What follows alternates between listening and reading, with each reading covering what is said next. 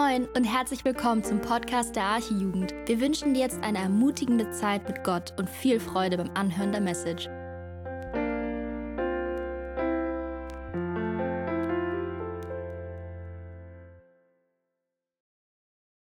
Gut, dann fange ich mal an. Äh, hallo, ich bin Nathanael, ich bin 24 Jahre alt und ich freue mich, heute Abend hier zu sein. Und ich freue mich, dass auch ihr hier seid, um gemeinsam zu schauen, was Gott in seinem Wort sagt, um besonders die ersten Verse aus dem Johannesevangelium zu lesen und äh, darüber nachzudenken. Und ich glaube, uns erwartet viel. Also ich habe mit diesem Text viel Zeit verbracht diese Woche.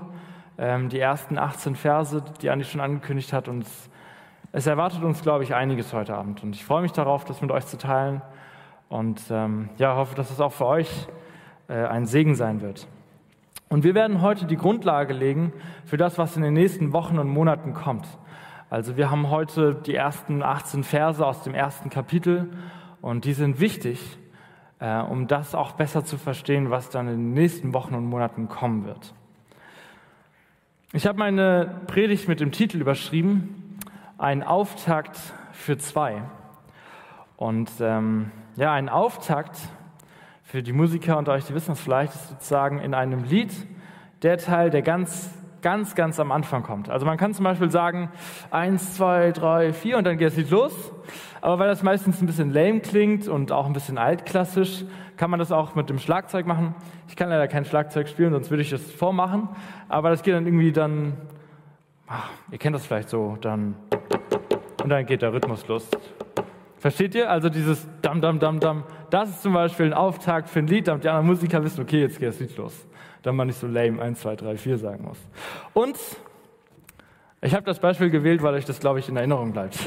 Und wir lesen heute den Auftakt von Johannes Lied, das er schreibt sozusagen, von seinem Evangelium. Und in diesem Auftakt wird deutlich, worum es in dem Rest des Liedes gehen wird, wovon die nächsten Kapitel handeln, die wir lesen. Und es ist wichtig, dass wir uns damit ein bisschen beschäftigen, damit wir das verstehen können. Wir werden von einem Jesus hören, der in die Welt kam, um uns Gottes Liebe zu geben. Wir werden, wir werden hören von äh, Licht und Finsternis, von Leben und von Tod, von Liebe und von Hass und von Himmel und Hölle. Das Johannes-Evangelium, werden wir auch noch sehen, macht immer so Pärchen, so Dualismen. Und Johannes wird uns zeigen, dass Jesus der Sohn Gottes ist. In Kapitel 20, Vers 31 erzählt er uns, warum er das ganze Evangelium aufgeschrieben hat. Und da steht, dieses aber, diese aber sind geschrieben, damit ihr glaubt, dass Jesus der Christus, der Sohn Gottes ist, und damit ihr durch den Glauben Leben habt, in seinem Namen. Das ist das Ziel, weshalb Johannes dieses Evangelium aufgeschrieben hat. Und wir müssen das im Hinterkopf behalten, wenn wir verstehen wollen, was Johannes uns zeigen möchte in den einzelnen Kapiteln, die wir zusammen lesen werden. Aber Johannes gibt uns in diesem, Auf, in diesem ersten Abschnitt nicht nur einen Auftakt, also dieses, sondern er versucht auch zwei sehr, sehr unterschiedliche Gruppen zu vereinen. Und um ihnen beiden zu zeigen, wer Jesus ist. Und deswegen habe ich die Predigt auch genannt, ein Auftakt für zwei verschiedene Gruppen. Ich weiß nicht, ob es für euch auch so ist. Für mich wirkt es ein bisschen so, als würde ich hallen. Habt ihr auch den Eindruck oder habt ihr nicht den Eindruck? Okay, ja, dann ist das wohl nur hier so. Könnt ihr auch aus, der, aus dem Podcast rausschneiden. äh, Genau, zwei Gruppen. Ah, habt ihr es, hat sich was verändert für euch? Für mich hat sich viel geändert. zwei Gruppen. Danke. Die Juden und die Griechen. Die Juden haben seit 400 Jahren nichts von, von Gott gehört und äh, warteten darauf, dass ihr Messias kam und wurden immer in dieser Erwartungshaltung erzogen. Und sie kannten sich unglaublich gut im Alten Testament aus. Und die zweite Gruppe waren die Griechen, die die Juden zwar zahlenmäßig äh, über, äh, über, denen überlegen waren und die auch viel mehr Götter hatten, aber die nicht auf einen Messias warteten. Und Johannes versucht nun, diese beiden Gruppen abzuholen, so ähnlich wie bei diesem Seil. Er will sie vereinen zu einer Gemeinde. Und stellt euch vor, das hier sind die Juden, das sind die Griechen und die sind, kommen aus unglaublich unterschiedlichen Hintergründen und Kontexten. Und ihr, lest, ihr erinnert euch vielleicht, Paulus sagt äh, dem Griechen und dem, und dem, zuerst dem Juden und dann dem Griechen das Evangelium und dann dem Heiden. Und ähm, alle zusammen kommen in Christus Gemeinde zusammen. Und das ist sozusagen dieser Punkt, wenn aus zwei sehr unterschiedlichen Seilen ein Seil wird. Und das versucht Johannes mit diesem Evangelium sozusagen ähm, zu erreichen. Zwei sehr unterschiedliche Gruppen mit ins Boot zu holen ihnen das Evangelium so zu erklären, dass sie es verstehen.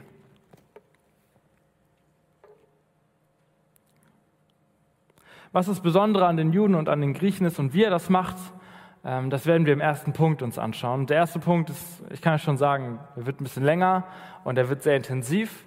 Ähm, danach wird es ein bisschen leichter, ein bisschen praktischer in Punkt 2 und 3.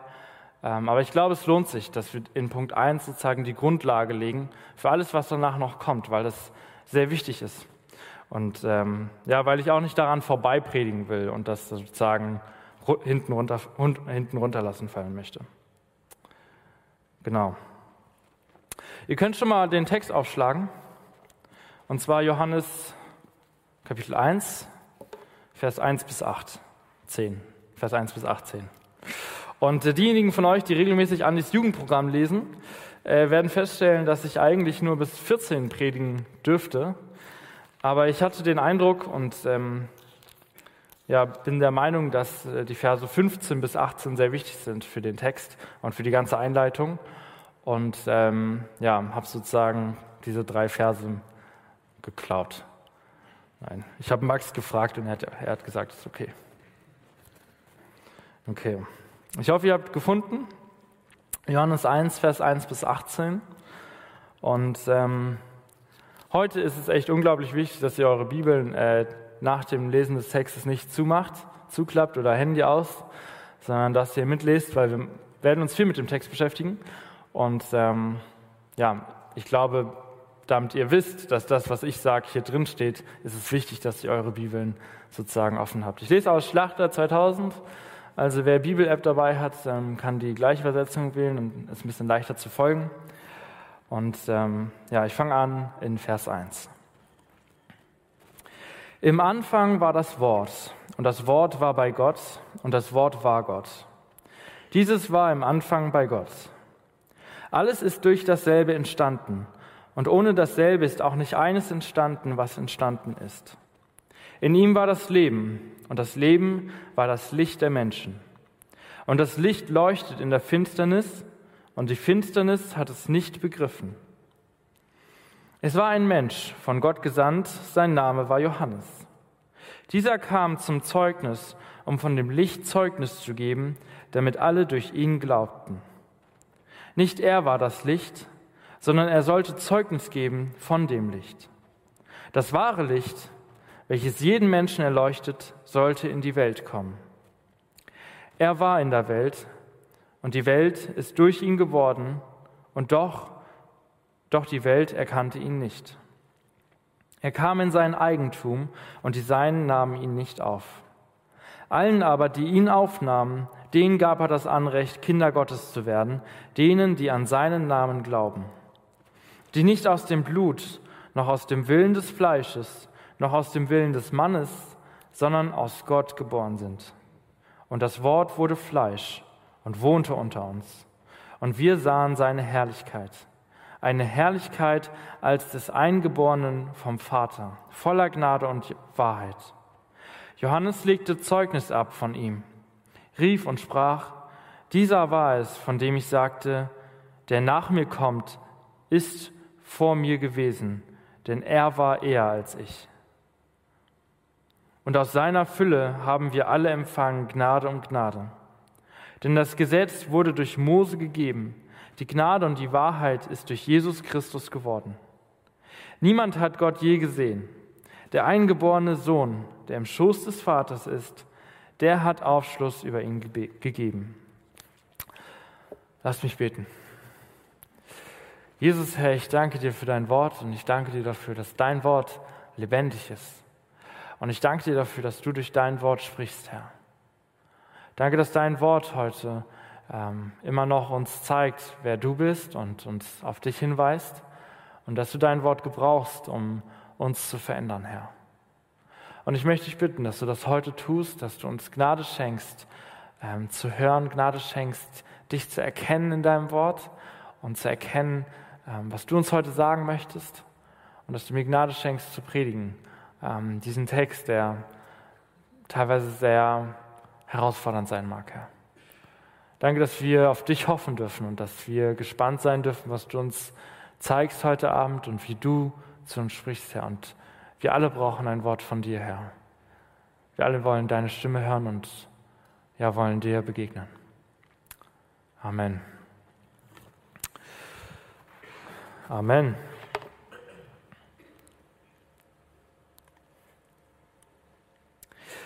Der erste Punkt ist nicht mehr zwei, sondern eins. Und es geht um die beiden Gruppen, um die beiden Völker, von denen ich eingangs erzählt habe. Aber bevor wir uns heute richtig mit dem Johannesevangelium auseinandersetzen, müssen wir erstmal so ein bisschen verstehen, was die Hintergründe von diesen beiden Gruppen sind. Also sozusagen eine historische Grundlage schaffen. Und ich versuche das kurz zu halten, ähm, aber es ist, ich finde es wichtig und ich glaube, es ist wichtig, damit wir den Rest verstehen können.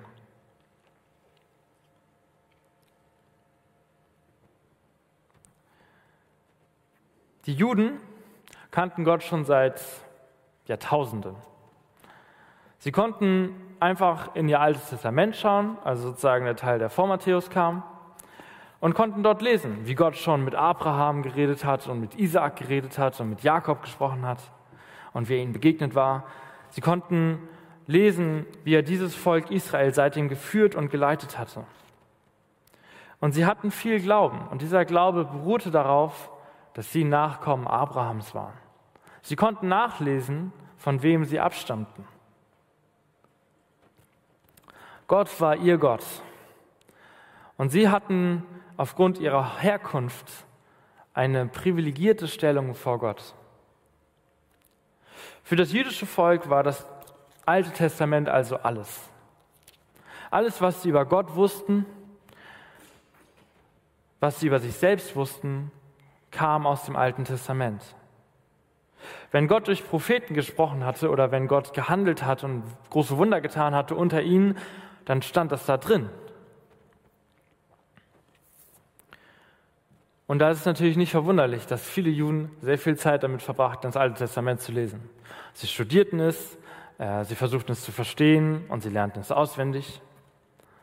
Und die Grundlage für das Denken und Handeln der Juden war das Wort Gottes. Und wir merken das auch immer wieder, wenn wir im Neuen Testament lesen und jemand sagt irgendwie sowas wie, äh, wisse nicht, was von den Alten überliefert ist, oder und siehe, es, es steht doch geschrieben, dann geht es immer auf das Alte Testament zurück. Weil auch Jesus wusste, die Juden hatten das Alte Testament als die Grundlage für all ihr Denken und all ihr Handeln. Und genauso war auch Johannes in dieser Welt aufgewachsen. Er kannte diese Welt. Er hatte, die Teile des, er hatte Teile des Alten Testaments auswendig gelernt und wurde in dieser Erwartungshaltung auf den Messias erzogen. Aber es gibt auch diese andere Welt, die sich nicht um Theologie dreht und in der der Gott Abrahams keine Rolle spielt. Und zwar die Griechen. Statt Theologie dreht sich ihr Handeln hauptsächlich um Philosophie. Und ihre Wurzeln gehen nicht zurück bis äh, Abraham, sondern Heraklites, ein großer Philosoph. Und falls ich während der Predigt irgendwann mal Herkules sage, ich meine Heraklites. Heraklites war ein Philosoph, der kam vor Plato und vor Aristoteles und äh, vor Sokrates alle großen Namen, die uns irgendwie was sagen, aber wo wir auch nicht genau wissen, was sie gemacht haben. Aber Heraklitus kam vor denen. Und Heraklitus hat sich sehr viele Gedanken darüber gemacht, dass alles in dieser Welt vergänglich ist. Zum Beispiel hat er gesagt, dass ein Mensch seinen Fuß nicht zweimal in den gleichen Fluss stellen kann, weil der Fluss fließt ja die ganze Zeit und in dem Moment, wo er den zu einem anderen Zeitpunkt, also kurze Zeit später wieder in den Fluss stellt, ist es ein anderer Fluss. Und in, dieser, in diesem Problem, mit dieser Vergänglichkeit und mit dem großen Chaos war er konfrontiert und machte sich dafür, darüber sehr viele Gedanken und kam irgendwann zu dem Punkt, dass er gesagt hat, nur Worte, nur Gesprochenes können uns aus diesem Chaos sozusagen ein wenig herausheben. Nur Worte können Ordnung bringen in dieses große Chaos von Vergänglichkeit und äh, Ungreifbarkeit. Und sein Verständnis von Worten oder von dem Wort, also Logos auf Griechisch, zog sich fort über die nächsten Jahrhunderte bis zu den anderen Philosophen und war zu der Zeit, als Johannes sein Evangelium geschrieben hat, sehr präsent. Und ihr müsst wissen, Johannes hat sein Evangelium auf Griechisch geschrieben. Er war in Griechenland, als er die Offenbarung geschrieben hat. Also die griechische Welt war für Johannes nicht weit weg.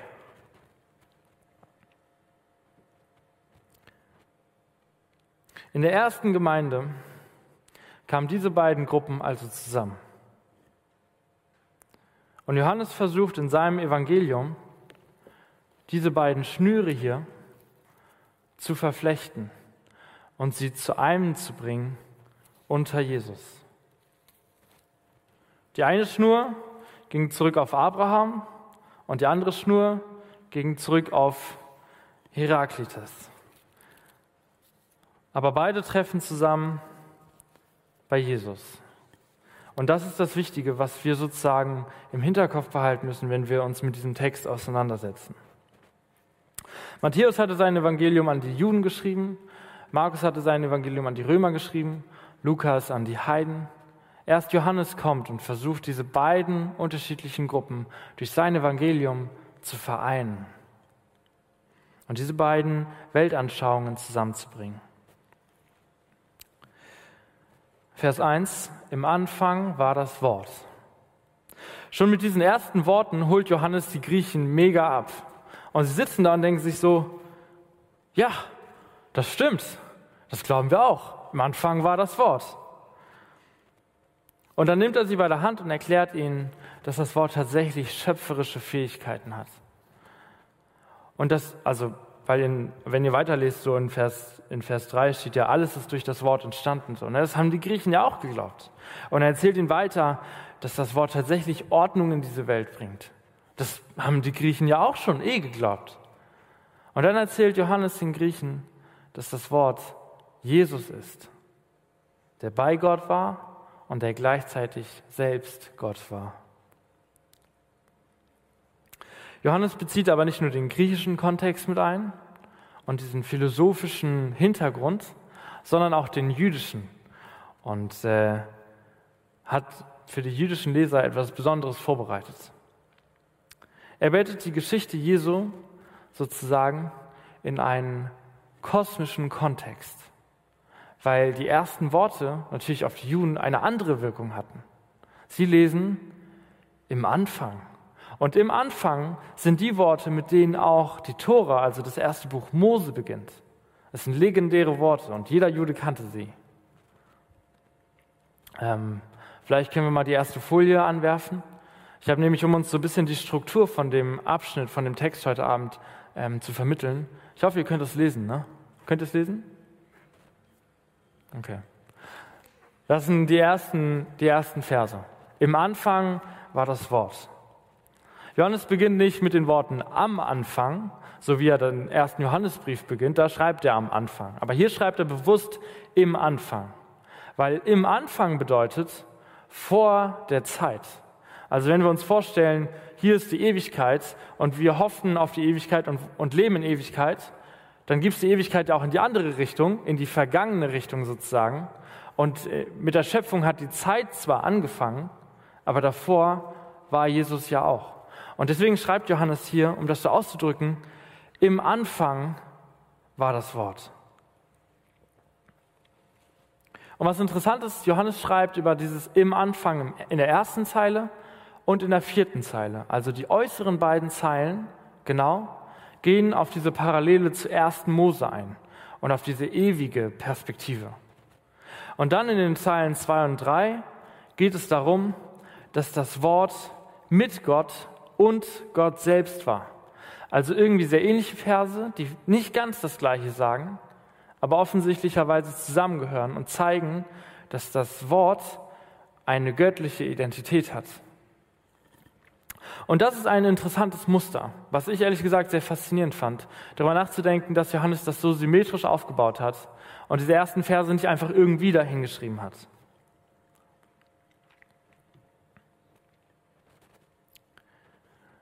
Genau, die, ersten und die erste und die letzte Zeile gehen auf die ewige Natur ein, die mittleren darauf, dass das Wort eine göttliche Natur hat. Und dann kommt etwas Spannendes. Dann folgen sechs Abschnitte in dem Text, den wir gerade gelesen haben. Und diese Abschnitte lassen sich relativ gut in zwei, in zwei passende Blöcke, die sich wiederholen, unterteilen. Die Verse drei bis fünf erzählen davon, wie durch das Wort alles entstanden ist. Da steht, dass, dass, dass das Wort in ihm ist das Leben gewesen und in ihm war das Licht. Und Johannes erzählt in diesem Punkt sozusagen die Schöpfung in einer gewissen Weise wieder. Du kannst mal eine Folie weitermachen, dann seht ihr das. Ne? Und dann, ich mache das ein bisschen schneller, weil sonst dauert es ewig. Dann als nächstes nach den Versen 5 kommen dann die Verse äh, 6 bis 8 und wir hören von einem Zeugen. Und dieser Zeuge ist Johannes der Täufer. Und ich gehe auf Johannes den Täufer nicht so mega ein, weil Max nächste Woche schon über Johannes den Täufer predigen wird und ich habe ihm schon die drei Verse geklaut. Aber wir sehen, da ist irgendwie ein Muster. Also die Schöpfung, der Zeuge und dann kommt die Wahl. Und wir lesen davon in den nächsten Versen, dass die Menschen die Wahl haben, ob sie Jesus annehmen oder nicht. Es steht, das Wort kam und wohnte unter den Menschen aber sie erkannten es nicht und sie nahmen ihn nicht an. Und sie entschieden sich gegen Jesus. Und das lesen wir auch, sie kreuzigten Jesus. Ne? Die Juden haben zwar ewig auf den Messias gewartet, aber als er dann da war, haben sie ihn nicht erkannt und gekreuzigt. Aber es steht auch, dass diejenigen, die sich für Jesus entschieden, gerettet wurden und sie bekamen das Recht, Gottes Kinder zu werden. Und dann im zweiten Block sehen wir wieder die Parallele sozusagen. Ähm, Genau. Und sehen in Johannes 1, Vers 14, wie es wieder auf das Wort eingeht. Müsst ihr in euren Bibeln nachgucken. Ne? Also ich hoffe mal darauf, dass ihr das jetzt sozusagen alle auf einem Schuss lest. Und in Vers 14 geht der Text wieder auf das Wort ein, aber diesmal nicht in Bezug auf die Schöpfung, sondern darauf, dass das Wort zu uns kommt, zu uns Menschen auf die Erde. Und wenn wir in Erinnerung haben, dass das Wort der Jesus ist, dann verstehen wir, dass das eigentlich im Endeffekt die Geschichte von Weihnachten ist, dass Jesus auf diese Welt kommt. Dann in Vers 15 geht es wieder um Johannes den Täufer, sozusagen sein, seine zweite Erwähnung, ähm, die aber auch dieses Muster deutlich werden lässt. Und in dem sechsten Abschnitt von diesem Teil ist auf einmal wieder von einer Wahl die Rede. Und zwar Jesus oder Mose. Und Juden hatten damals die Wahl, ob sie weiter auf ihre Gesetze hoffen wollten und darauf hoffen wollten, dass sie durch Moses Gesetze gerecht werden, oder ob sie Jesus glaubten und, darauf hofften, dass sie durch Jesus gerettet werden. Naja, und diesen kompakten Abschnitt hat Johannes sozusagen in die Mitte gesetzt, wo er nicht einfach irgendwas hinschreibt, was für uns im ersten Lesen vielleicht manchmal ein bisschen undurchsichtig ist, aber was sehr viel Struktur hat und was sehr viel Symmetrie auch mitbringt um Dinge hervorzuheben. Und dann zum Schluss in Vers 18, und deswegen habe ich auch gesagt, glaube ich, dass ich bis Vers 18 predigen muss, ähm, gibt es wieder vier Zeilen und ähm, da steht, niemand hat Gott je gesehen, der eingeborene Sohn, der im Schoß des Vaters ist, der hat Aufschluss über ihn gegeben. Und in den äußeren Zeilen, also in der ersten und der letzten, sehen wir, es geht irgendwie darum, Gott zu erkennen, beziehungsweise dass niemand Gott erkannt hat, aber dann durch Jesus die Menschen Gott doch erkannt haben. Also das Thema ist Gott erkennen, während es in den mittleren Zeilen, also der zweiten und dritten Zeile, um die Vater-Sohn-Beziehung geht zwischen Jesus und seinem Vater. Und darum, dass das so eine innige Beziehung ist. Im Endeffekt bedeutet das Wort eingeboren ja nicht sowas wie geboren und auch nicht äh, sozusagen erstgeboren, wie das manchmal übersetzt werden mag, sondern man könnte es besser übersetzen mit einzigartig geliebt Und das ist ja auch das, was sozusagen ausdrückt, wenn da steht, der im Schoß des Vaters ist. Also diese letzten vier Zeilen, die ihr da seht, sind sozusagen ein Echo von dem, was in den ersten vier Zeilen ein, als Einleitung stand. Und wir merken, dass die mittleren beiden Zeilen irgendwie das Gleiche sagen, auch wenn sie es nicht 100 Prozent tun.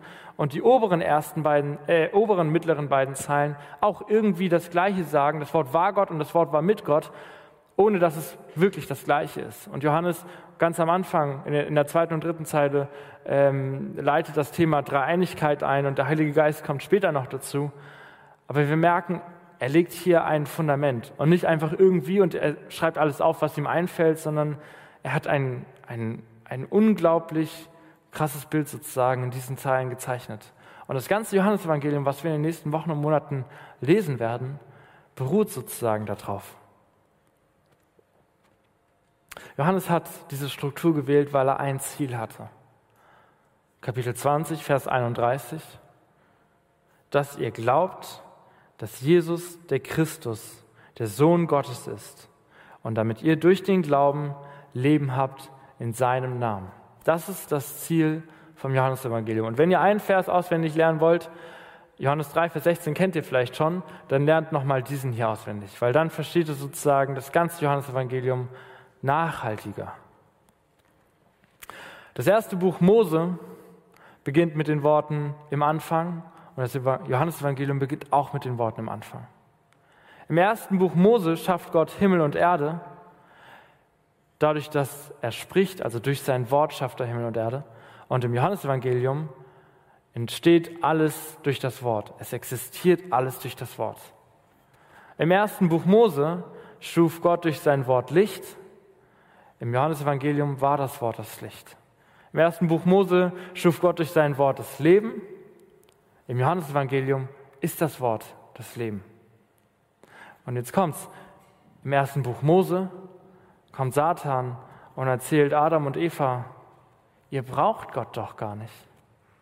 Und sie glauben ihm. Und im Johannesevangelium kommt Satan und erzählt den Menschen, ihr braucht Jesus doch nicht. Und wir lesen, und sie nahmen ihn nicht auf. Und sie glaubten ihm nicht, weil sie ihn nicht erkannten. Johannes hat ein unglaublich volles Evangelium geschrieben. Und wir werden merken, 90 Prozent von dem, was in Johannes steht, steht nicht in den anderen drei Evangelien. Matthäus, Markus und Lukas sind manchmal ja so ein bisschen ähnlich. Und Johannes hat einfach sein komplett eigenes Ding gemacht. Aber wir merken, dass auch diese 18 Verse voll sind und sozusagen zeigen, worauf es hinausläuft und was noch kommt. Ach so, und eine mega interessante Sache habe ich vergessen zu erwähnen. Wenn ihr euch anschaut, ganz unten, letzte Zeile, ne? der hat Aufschluss über ihn gegeben. Johannes beendet den letzten Satz nicht. Er lässt ihn sozusagen offen, weil er möchte die Leute dazu ermutigen, selbst weiterzulesen und zu schauen, was passiert mit diesem Jesus. Wie geht die Geschichte weiter? Es ist eine Einladung, den Rest des Johannesevangeliums auch noch zu lesen und selber herauszufinden, wie diese Geschichte weitergeht.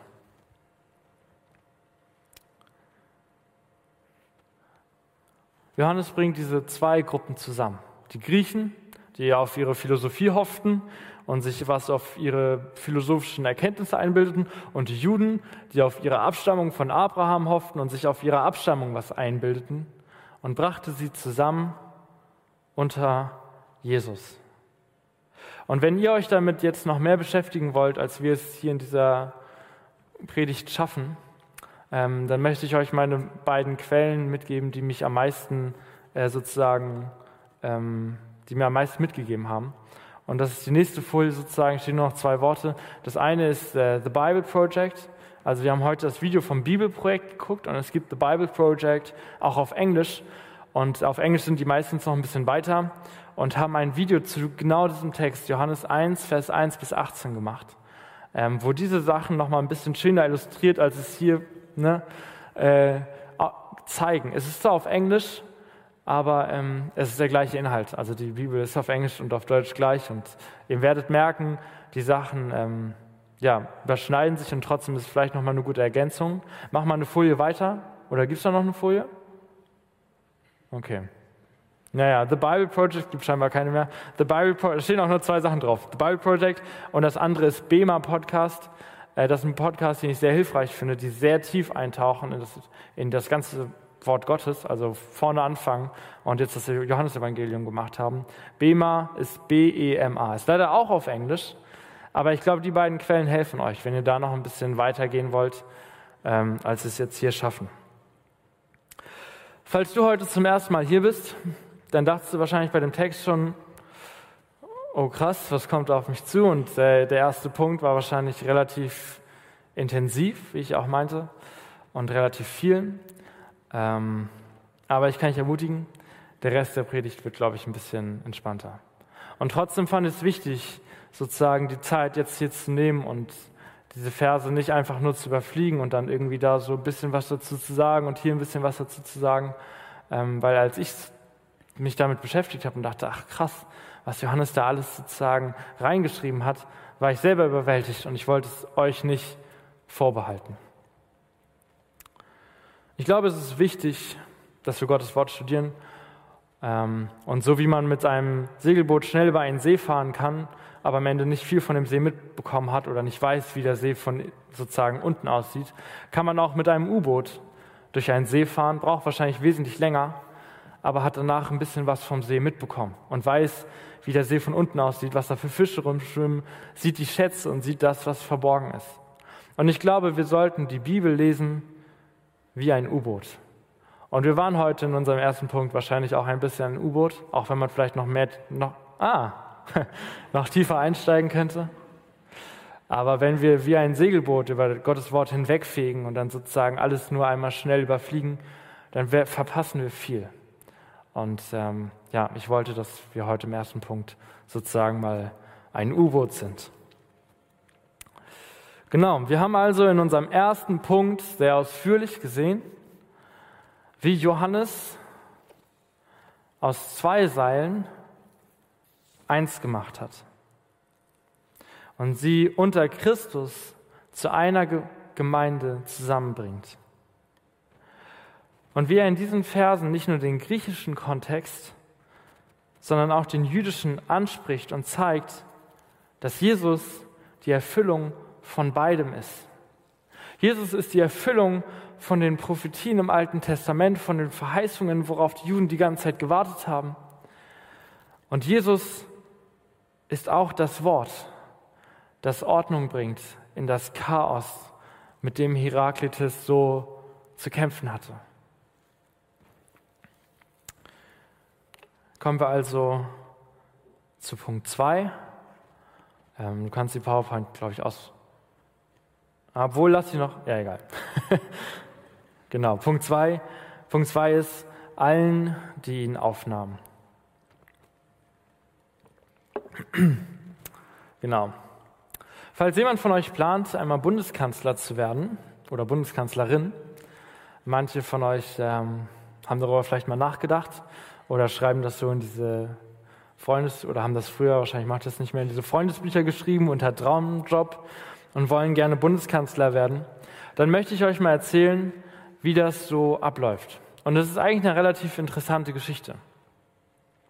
Wir haben einen Bundespräsidenten, nennen wir ihn jetzt mal zum Beispiel Frank Walter.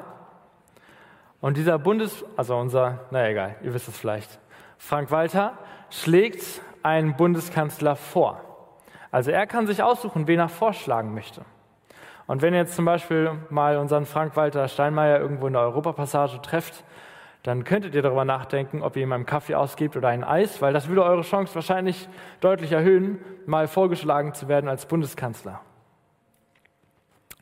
Naja, und dieser Bundeskanzlerkandidat, der dann vorgeschlagen ist, nennen wir ihn mal äh, Olaf. Und ich hoffe, die meisten von euch denken jetzt nicht an einen, an einen Schneemann, sondern, naja, an Olaf, dieser Bundeskanzlerkandidat muss dann von unserem Bundestag ähm, bestätigt werden. Und der Bundestag, das sind die Leute, die auf diesen blauen Stühlen sitzen, ne? habt ihr vielleicht irgendwo schon mal gesehen. Und wenn die Wahl erfolgreich war, dann wird der Bundeskanzlerkandidat, also unser Olaf, gefragt, nehmen Sie die Wahl an. Und bisher haben immer alle Bundeskanzlerkandidaten oder Kandidatinnen gesagt, ganz brav, ja, ich nehme die Wahl an. Und dann waren sie neue Bundeskanzler. Und damit, dass sie diese Wahl angenommen haben, hat sich auch alles für sie verändert, sowohl ihre Rechte als auch ihre Pflichten. Sie hatten dann, also spätestens dann ihre eigenen Bodyguards und hatten ein Büro mit ganz vielen Leuten, die für sie gearbeitet haben. Und hier in unserem Text geht es um eine ähnliche Situation. In Vers 12 steht, allen aber, die ihn aufnahmen, denen gab er das Anrecht, Kinder Gottes zu werden, denen, die an seinen Namen glauben. Wenn du einmal die Wahl zum Bundeskanzler angenommen hast, dann wird sich in deinem Leben viel verändern. Aber wenn du Jesus annimmst, dann verändert sich nicht nur in deinem Leben viel, sondern dann verändert sich deine ganze Identität und dann verändert sich auch der Ort, wo du die Ewigkeit verbringen wirst.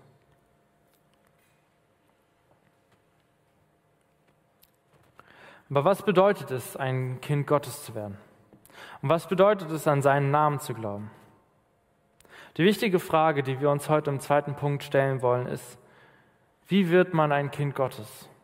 Und deshalb meinte ich vielleicht, ich kann mir vorstellen, dass der zweite Punkt für den einen oder anderen von euch vielleicht ein bisschen praktischer ist.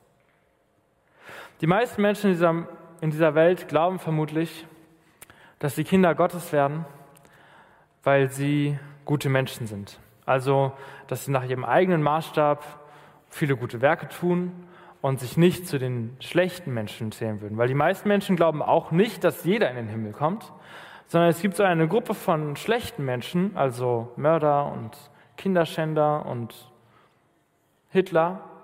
Das sind die schlechten Menschen. Und die meisten Menschen glauben aber auch, dass sie selber natürlich in den Himmel kommen. Und deshalb zieht man die Linie irgendwo dazwischen. Und je nachdem, wie gut oder schlecht man sich selber einschätzt, kann man die Linie weiter wegziehen von den schlechten Menschen oder der Platz dazwischen wird enger. Und so ist die, ist die Auffassung von vielen Menschen, dass sie in den Himmel kommen weil sie sind nicht so schlecht wie die schlechtesten Menschen. Aber unser Text zeigt uns hier in Vers 13, dass wir nicht durch den Willen des Fleisches, also dass wir nicht durch gute Werke oder gute Taten gerettet werden. Ein guter Mensch zu sein, reicht nicht, um in den Himmel zu kommen. Und das zeigt uns die Bibel überall. In Epheser 2, Vers 8 bis 9 steht, denn aus Gnade seid ihr errettet durch den Glauben und das nicht aus euch. Gottes Gabe ist es, nicht aus Werken, damit sich niemand rühme. Die Bibel zeigt uns also, dass wir nicht zu Gottes Kindern werden können, indem wir ein gutes Leben leben. Aber dann steht ja noch die Überlegung im Raum, dass wir Gottes Kinder werden können, aufgrund unserer Abstammung. Und das war ja das, was die Juden gehofft haben. Sie haben gehofft, dass sie eines Tages in den Himmel kommen, weil sie von Abraham abstammen. Und die meisten von euch stammen vermutlich nicht von Abraham ab. Aber für uns ist dann oft so der Gedanke, na ja, meine Eltern waren ja gläubig und meine Großeltern auch und meine Urgroßeltern auf jeden Fall, die sind auf jeden Fall im Himmel. Und wir fangen an, so unsere Hoffnung darauf zu setzen, von wem wir abstammen, dass wir irgendwie ein gläubiges Elternhaus hatten und dann da irgendwie so mit in den Himmel reinsneaken können. Aber wenn die Bibel eins klar macht, ist, es wird niemand in den Himmel reinsneaken.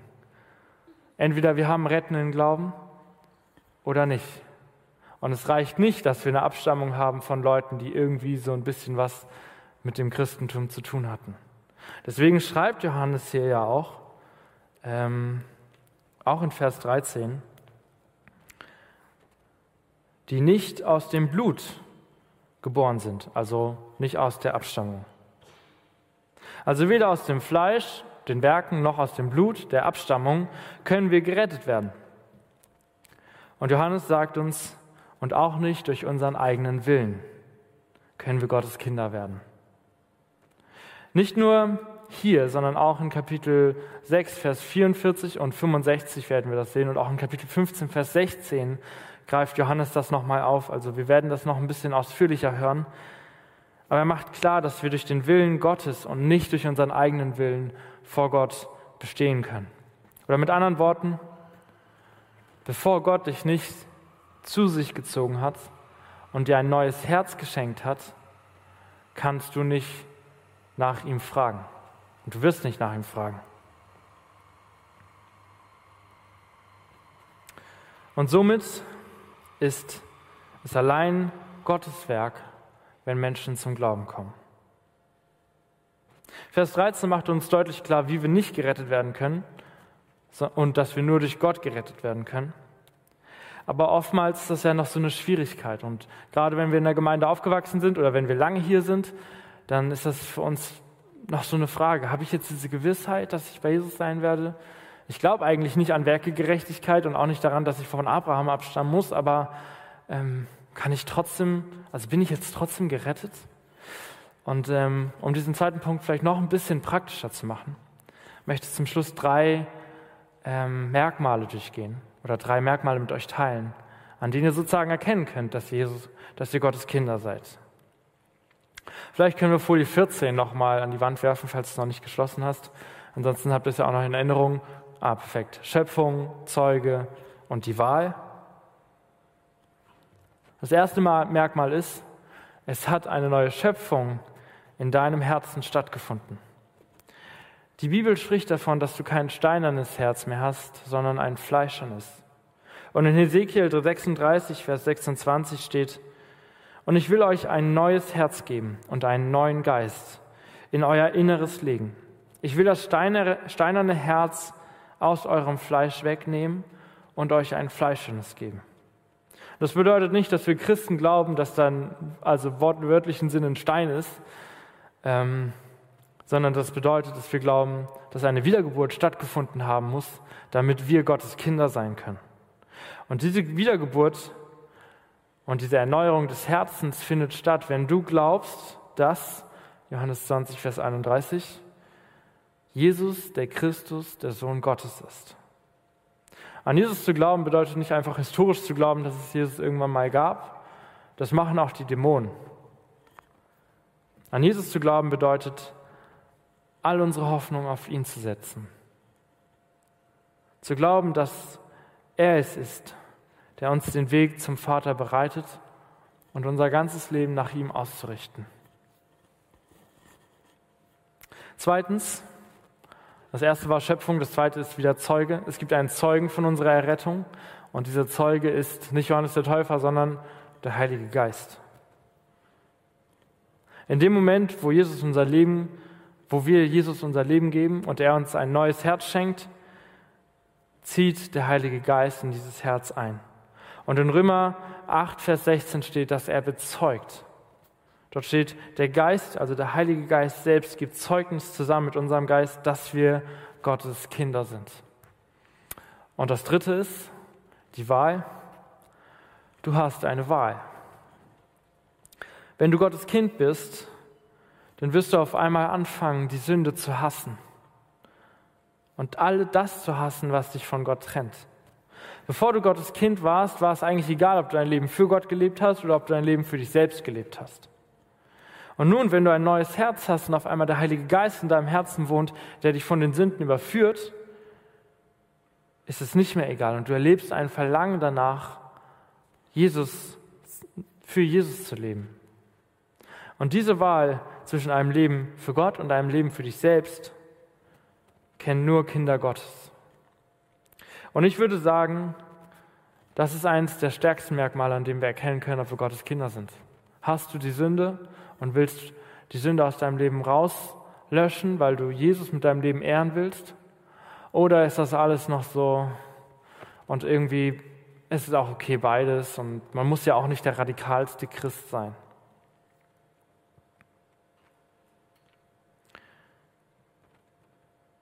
Wenn du Jesus annimmst, verändert das dein Leben.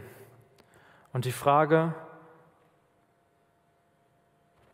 wo du nach diesem Leben sein wirst, grundlegend. In 2. Korinther 5, Vers 17 steht, darum ist jemand in Christus, so ist er eine neue Kreatur, eine neue Schöpfung. Das Alte ist vergangen, siehe, es ist alles neu geworden. Die wichtige Frage, mit der ich euch nun am Ende dieses zweiten Punktes herausfordern möchte, ist, hast du das erlebt?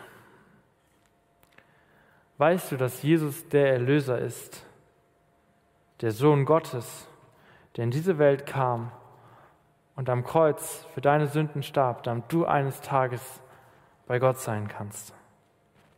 Hast du erlebt, dass Jesus dir ein neues Herz schenkt und dass der Heilige Geist in dir lebt? Wenn nicht, dann würde ich an dieser Stelle dir raten, das möglichst schnell zu ändern. Ein Leben mit und für Gott ist das, wofür wir geschaffen sind. Und nichts in dieser Welt kann uns erfüllen, bis wir das erlebt haben, bis Jesus uns erfüllt haben, hat. Augustinus hat mal gesagt, es war so ein sehr alter, naja, Kirchenvater, der Sachen aufgeschrieben hat, und er hat mal gesagt, geschaffen hast du uns auf dich hin, o oh Herr, und unruhig ist unser Herz, bis es Ruhe findet in dir. Und Punkt 3, Hoffnung für eine hoffnungslose Welt. Das Problem in dieser Welt ist nicht, dass sie, keine, dass sie nicht wissen, dass sie ein Problem haben oder dass sie nicht wissen, dass sie Hoffnung brauchen, sondern das Problem in dieser Welt ist, dass sie ihre Hoffnung nicht bei Jesus suchen. Und wir, werden, wir merken, es gibt viele Probleme in der Welt. Wir machen abends den Fernseher an. Wenn ihr abends um 8 Uhr den Fernseher anmacht, dann kommt da so, ähm, so eine Musik. Und äh, ja, wir hören dann ähm, in der Tagesschau äh, alle möglichen Dinge. Wir hören von der Pandemie, die zwei Jahre lang ging. Wir hören von einem Krieg in der Ukraine. Wir hören von einem Amoklauf in den USA und von sexuellen Übergriffen auf Minderjährige. Und am Ende hören wir noch die Lottozahlen, um das Ganze irgendwie so einigermaßen abzurunden. Und was haben uns die letzten zwei Jahre gezeigt? Die letzten zwei Jahre haben uns gezeigt, wir haben einfach keine Kontrolle. Wir können nicht mal so ein kleines Virus kontrollieren. Und sie haben uns auch gezeigt, es macht uns zu schaffen, wenn wir keine Kontrolle haben. Wir wollen gerne Kontrolle haben und wir wollen gerne Sicherheit haben. Und in dem Moment, wo das irgendwie anfängt zu bröckeln, die Illusion, geraten viele Menschen in Panik und machen sich große Sorgen. Aber genau deswegen bringt Jesus ja Hoffnung in diese Welt. Auf einmal müssen wir nicht mehr kontrollieren und können uns auf unsere eigene Sicherheit verlassen und müssen uns nicht mehr auf unsere eigene Sicherheit verlassen. Auf einmal haben wir jemanden, dem wir uns anvertrauen können, der uns von unserer, nicht nur von unserer Sünde errettet, sondern der uns auch einen Halt gibt in dieser Welt. Das Einzige, was wir noch tun müssen, ist uns auf ihn zu verlassen. Und das ist manchmal gar nicht so einfach. Das ist zum Beispiel dann nicht einfach, wenn du wieder in die gleiche Sünde gefallen bist. Und du bist schon so oft in diese Sünde gefallen und du weißt, was Gott darüber denkt und was in der Bibel dazu steht. Und dann wird der geistliche Feind dich anfechten. Und er wird dir sagen, siehst du, du hast dich schon wieder an Gott versündigt. Du hast schon wieder versagt und es nicht geschafft, Gottes Gebote zu halten. Wem willst du eigentlich das vormachen? Du kannst niemals bestehen. Warum versuchst du es überhaupt noch? Wenn der Teufel dir deine menschliche Unvollkommenheit vorhalten will, dann erinnere dich daran, dass Jesus für deine Unvollkommenheit in diese Welt gekommen ist. Das, Fle das Wort wurde Fleisch, um uns zu erlösen. Jesus ist das Licht der Welt und er ist genug. Und Jesus ist real. Wir können ihn erleben, wir können ihm begegnen. Jesus sagt auch, wer mich sucht, von dem werde ich mich finden lassen. Und Jesus gibt Hoffnung in dieser hoffnungslosen Welt. Wir haben vorhin einen starken Impuls gehört, in dem es von viel Dunkelheit und viel Finsternis ging. Aber wir haben auch einen Text gelesen, in dem es heißt, er gab Zeugnis vom Licht, das wahre Licht, welches jeden Menschen erleuchtet, kam in die Welt. Jesus gibt Hoffnung, neue Hoffnung, auch wenn Situationen manchmal nicht leicht sind und wenn du gerade mega viele Sorgen hast oder mega viele Probleme oder Herausforderungen und du denkst, wohin mit dem Ganzen? Vertraue darauf, Jesus ist genug. Und Jesus schenkt Leben. Jesus schenkt neues Leben. Das ist der Grund, weshalb Johannes sich hingesetzt hat und sich so viele Gedanken gemacht hat, wie er sein Evangelium aufbaut und dieses Johannesevangelium geschrieben hat, damit wir heute noch, 2000 Jahre später, von dieser Hoffnung lesen dürfen und damit wir Jesus erfahren dürfen in unserem Leben. Nicht theoretisch, wenn wir irgendwie unsere Andachten einmal runterrattern mit unserem Segelboot über den See fahren, sondern wenn wir erkennen, was für eine Tiefe in Gottes Wort steckt und was für eine Tiefe in dieser Hoffnung steckt, die Jesus uns schenkt. Der Teufel gibt uns viele Lügen und versucht uns abzuhalten von dieser Hoffnung, versucht diese Hoffnung klein zu halten in unserem Leben, dass wir nicht dadurch erbaut werden. Aber wenn wir als Kinder des Lichts leben, so wie es in Epheser 5 heißt, dann haben wir eine neue Identität. Wir sind nicht mehr Juden oder Griechen oder was du bist. Wir sind eins in Jesus. Und in dieser neuen Identität kann uns der Teufel nichts mehr anhaben. Die Hoffnung wurde Fleisch und kam in unsere Welt. Und wenn wir diese Hoffnung angenommen haben, dann dürfen wir unverzagt sein, dann dürfen wir äh, sorglos sein. Denn Jesus ist der Sohn Gottes. Und wenn wir an ihn glauben, dann schenkt er uns neues Leben in seinem Namen. Und das ist die Hoffnung, weswegen wir jeden Samstagabend hier zusammenkommen und auf die wir vertrauen dürfen. Amen.